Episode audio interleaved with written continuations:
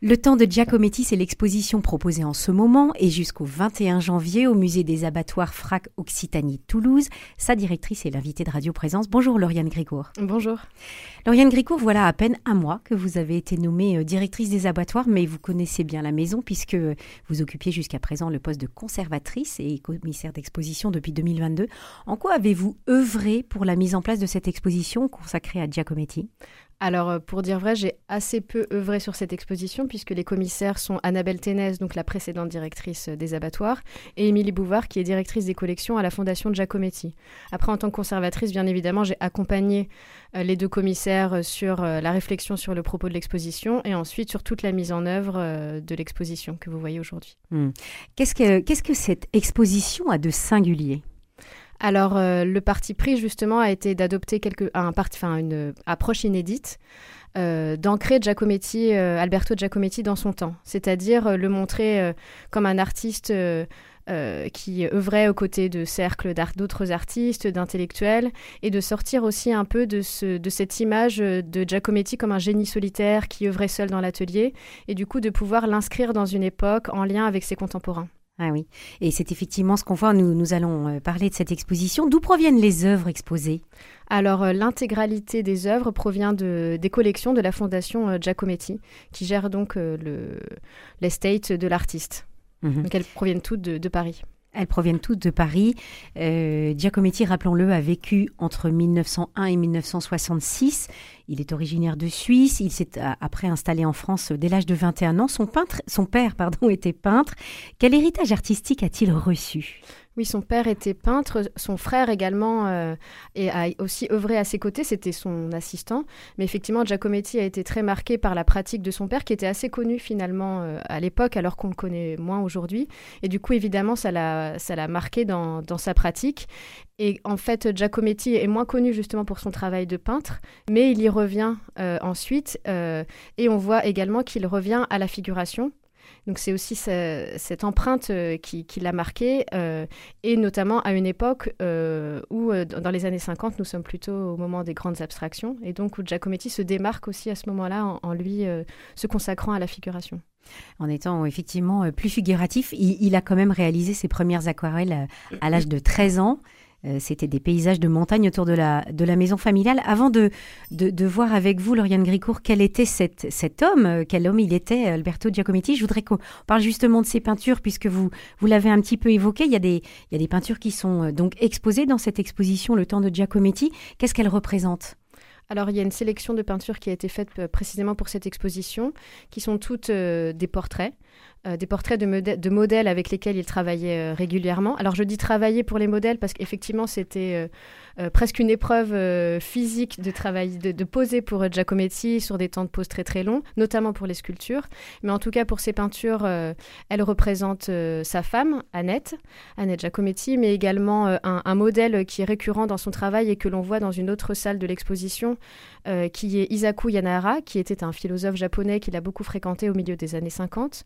Euh, également euh, une, euh, sorte de femme de chambre, qui est, enfin pas femme de chambre, mais une personne qui travaillait dans la maison de Giacometti, qui est, qui est également un modèle que, que, l'on retrouve beaucoup. Et donc, c'est un, un, travail figuratif, presque expressionniste de, de, de, peintre de Giacometti que l'on découvre ici.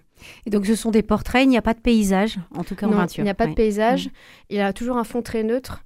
Euh, donc c'est effectivement une sorte de travail aussi de dégager le, portrait de, quelconque euh, d'un quelconque fond, d'un quelconque euh, contexte aussi décontextualisé. et c'est également pour chercher à représenter, tout comme il le faisait pour ses sculptures, pas l'essence même, pas, l'âme, mais la vérité du modèle. Hmm. Et c'est en ça qu'il est figuratif, justement. Hein. quel homme Alberto Giacometti était-il? Alors, justement, l'exposition montre que c'était un homme euh, qui s'entourait beaucoup, euh, qui, euh, qui fréquentait beaucoup les intellectuels. Alors là, je parle plutôt pour la période qui nous concerne, hein, à partir du milieu des années 40 jusqu'aux années 66, puisqu'auparavant, il était plutôt membre du, mouvement surréaliste avec lesquels voilà, il, se, il se sépare, on va dire. Mais effectivement, donc, il était très proche de Jean-Paul Sartre, de Simone de Beauvoir. Il accueillait aussi beaucoup de photographes dans son atelier, donc c'est ce qu'on montre aussi dans l'exposition, des séries de photographies de Sabine Weiss ou Jacques Nisberg qui, venaient dans l'atelier. Euh, c'était donc véritablement un homme ancré dans son temps qui aussi euh, exposait dans les galeries, participait à des grandes expositions, la Documenta, la Biennale de Venise. Donc euh, on l'a peut-être souvent montré comme un homme un peu, comme je le disais, un, peu, solitaire, mmh. habillé toujours avec son parka. et ce que disait Émilie Bouvard, la commissaire de l'exposition, c'est que on voit aussi beaucoup de Giacometti. On l'imagine presque en noir et blanc. Oui.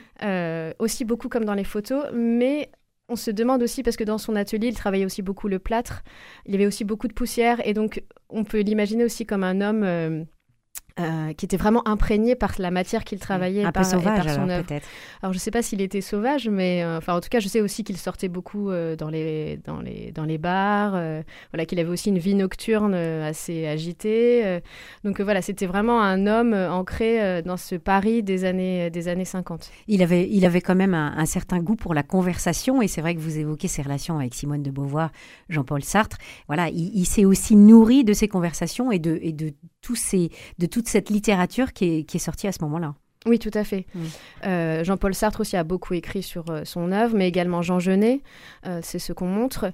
Et aussi, Giacometti était un grand amateur de théâtre. donc, il était proche de, Samuel Beckett. donc, une salle est, est dédiée à, son, à, sa relation avec Samuel Beckett et qui évoque aussi l'importance de, cette réflexion sur l'espace dans le travail de Giacometti, que l'on voit à la fois dans ses peintures, mais aussi euh, surtout dans, ses sculptures. Et alors, qu'est-ce qu'on peut trouver à propos de, de, cette, de cette, euh, ce, goût pour le théâtre Qu'est-ce qu'on peut trouver dans cette exposition Le temps de Giacometti au musée des abattoirs? Alors, nous avons euh, fait le choix de présenter une sorte de reconstitution euh, d'un décor de théâtre de la pièce En attendant Godot de Samuel Beckett, pour laquelle Giacometti avait conçu le décor, euh, qui était en fait un arbre, euh, un arbre sculpté, assez dépouillé.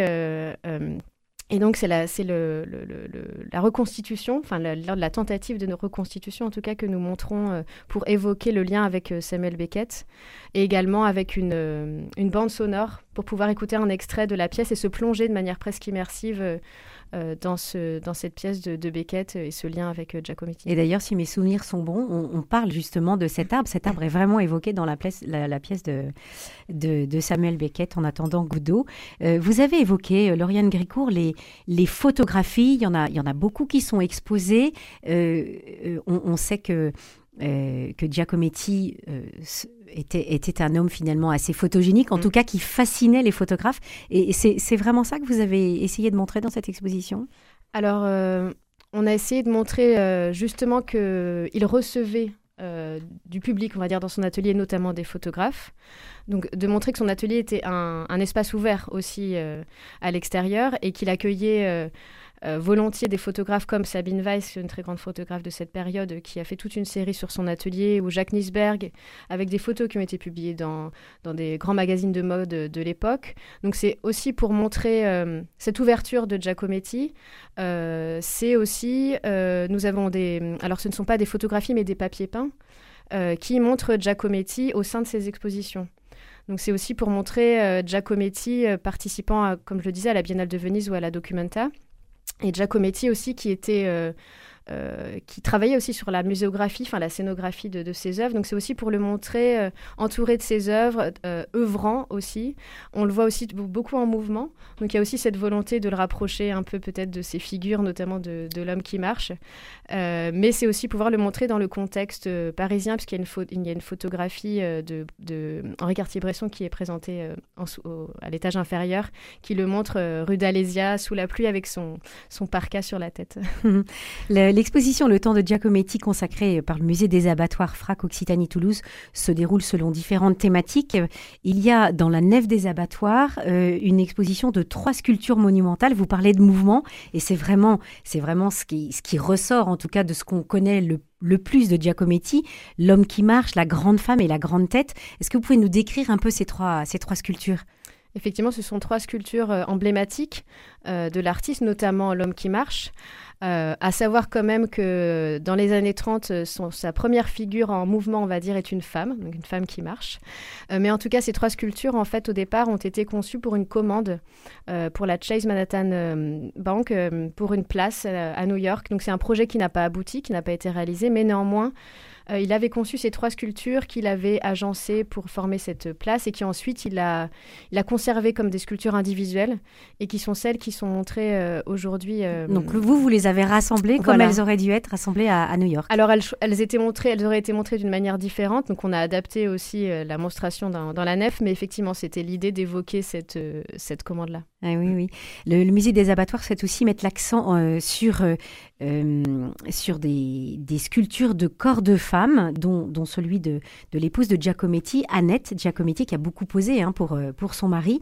Euh, est-ce que vous pouvez nous, présenter ce, travail, Lauriane Gricourt Oui, effectivement, il y a une salle qui est dédiée à la question de la représentation des femmes, euh, une salle qui est intitulée Des femmes comme des déesses, donc qui montre effectivement tout ce travail sur la figure féminine et qui c'est une salle aussi qui montre toute l'influence de la sculpture antique et de la sculpture égyptienne.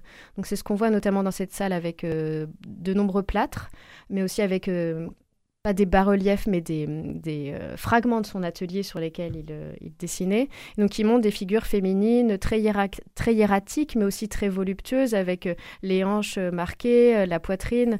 donc, il montre ce travail vraiment sur, sur la forme, également avec des, des, taches, des traces de peinture. Donc, on est encore dans cette évocation de la sculpture, de la sculpture antique, d'où le titre des femmes comme des déesses. Des femmes comme des déesses. Merci beaucoup, Lauriane Gricourt, directrice du musée des abattoirs Frac Occitanie Toulouse. L'exposition Le Temps de Giacometti est donc euh, visible maintenant pendant les vacances de Noël et puis jusqu'au 20 janvier. Il faut se dépêcher. Merci beaucoup. Jusqu'au 21 janvier. 21 janvier, Merci.